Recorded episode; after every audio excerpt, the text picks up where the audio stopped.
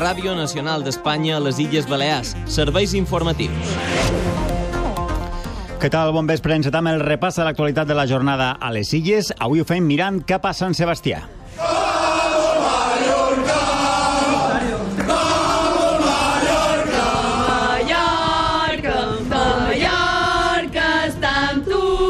Durant tot el dia, 500 aficionats mallorquinistes s'han fet sentir a la capital donostiarra, on d'ací poc més d'hora i mitja el club disputa un partit que pot ser històric. Li pot donar el pas a la que seria la seva quarta final de Copa del Rei. En uns minuts connectarem en directe amb l'estadi de Noeta. Coneguem primer quina és la previsió del temps per a les pròximes hores. Ivan Álvarez. Demà a les Illes Balears el vent seguirà bufant amb ràfegues que poden arribar a ser molt fortes, de fins a 80 o 90 km per hora, sobretot a les illes de Menorca i el nord-est de Mallorca. A la resta ho farà farà, tot i que d'intensitat més moderada. Precisament a Mallorca i a Menorca s'espera el cel ennuvolat amb precipitacions i a les Pitiuses tindrem intervals de núvols amb alguna precipitació que podria caure de forma ocasional, tot i que amb baixa probabilitat. Les temperatures es mantindran sense grans canvis, arribarem als 16 graus de màxima a Eivissa i a Formentera, 14 a Palma i 12 a Maó. És una informació de l'Agència Estatal de Meteorologia. I fem ara una ullada, com sempre, en aquesta hora a l'estat de les carreteres. DGT, Paula Femenias.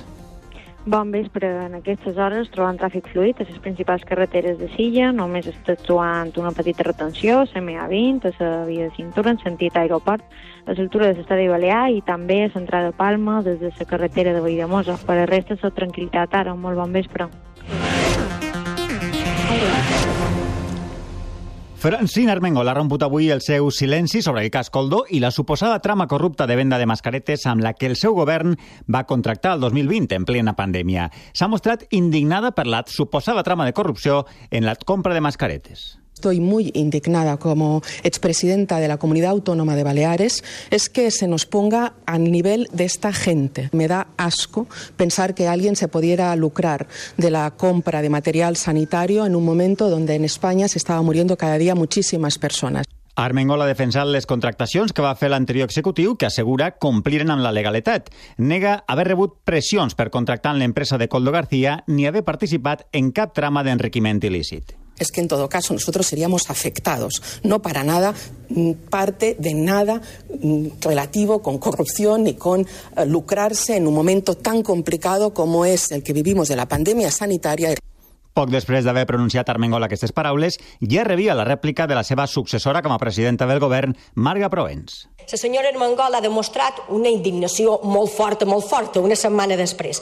I ha dit que tot d'una que varen conèixer que les mascarilles eren defectuoses varen reclamar. Fals, mentida de la senyora Armengol.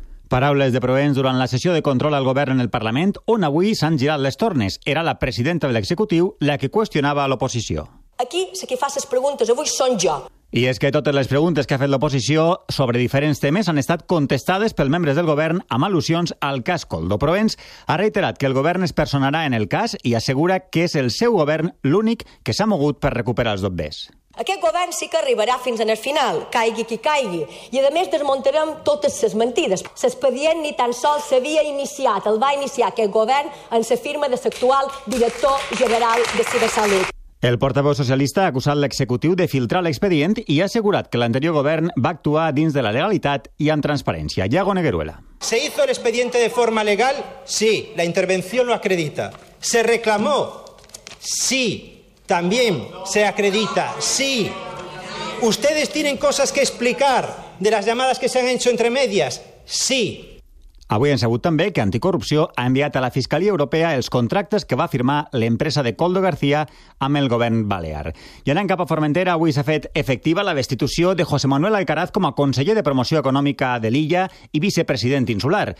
El president del Consell ha signat la destitució argumentant pèrdua de confiança. A més, assumeix totes les competències a l'espera de repartir-les entre la resta de consellers de sa Unió. Llorenç Córdoba.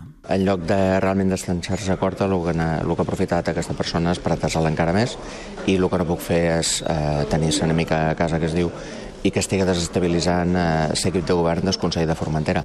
Fa uns minuts, Alcaraz i la resta de consellers de la Unió han contestat a Còrdoba, trenquen tota relació amb el president i emplacen els partits de l'oposició a prendre partit per sortir d'aquesta crisi.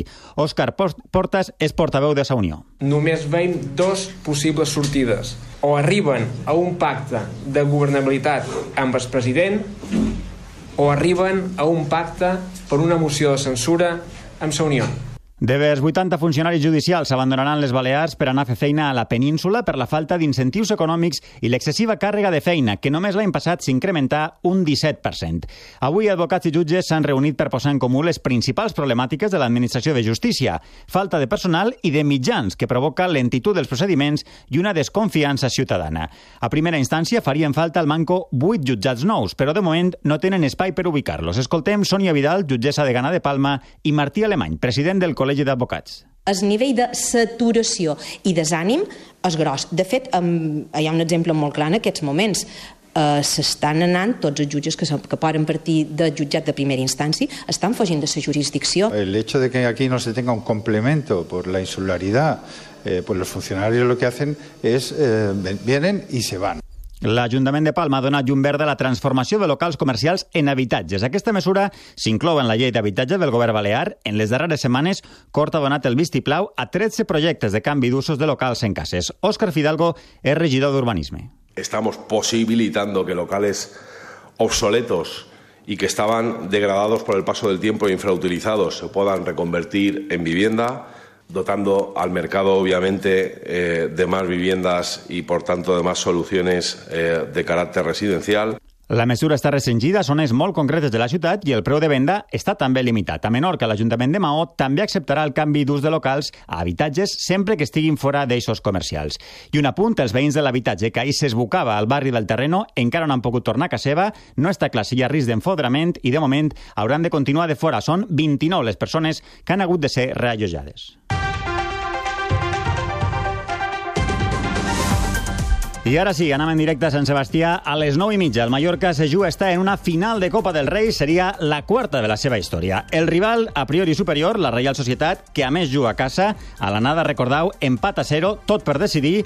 A Noet està el nostre company Xisco Díaz. Quin és l'ambient ara mateix? Molts de mallorquinistes, avui als carrers de la ciutat, tots somien amb una nova final 21 anys després.